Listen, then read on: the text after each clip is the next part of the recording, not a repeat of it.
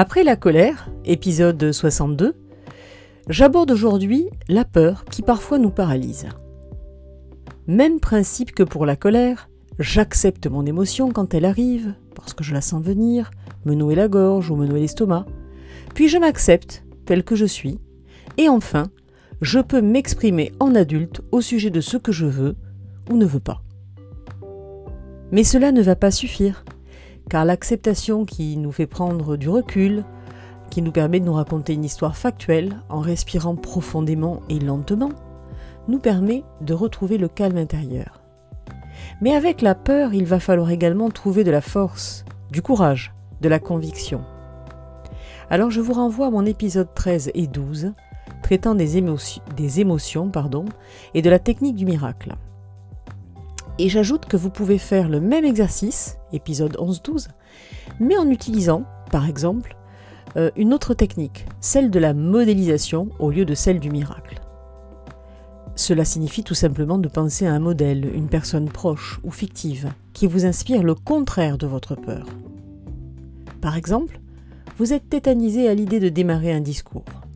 Eh bien, la veille, l'avant-veille, ou même dès aujourd'hui, vous vous mettez dans un endroit calme, seul, et vous vous dites par exemple, Paul, mon collègue, quand il présente un PowerPoint devant 50 personnes, eh bien il ne tremble pas. Lui, il n'est pas rouge, pas balbutiant, il a l'air détendu, il fait des grands gestes souples. Il s'exprime en regardant son auditoire, les yeux dans les yeux, une personne là, à gauche, une autre face à lui, etc. Il a l'air tellement à l'aise. Eh bien, Paul est là et il vous donne un conseil. Écoutez-le bien. Il vous donne un conseil et vous allez l'intégrer, ce conseil. Et Paul va rester avec vous pendant tout l'exercice. Une main sur votre épaule pour vous souffler de temps en temps un petit conseil. Et là, vous déroulez le, protocole de l'exercice 12. Hein.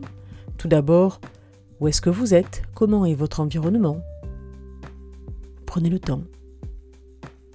Puis, l'étape d'après, quel comportement adoptez-vous? Et ainsi de suite. Deuxième exercice que je préconise en préparation, je vous invite à prendre une feuille de papier blanche, un stylo, votre plus beau stylo, et là, dans un endroit calme, tranquille, seul, vous avez le temps. Vous allez vous souvenir de vos plus belles réussites, de vos fiertés, et les noter une à une au moins une. Idéalement trois. Et davantage si vous êtes très à l'aise. Et dans ces cas-là, bravo.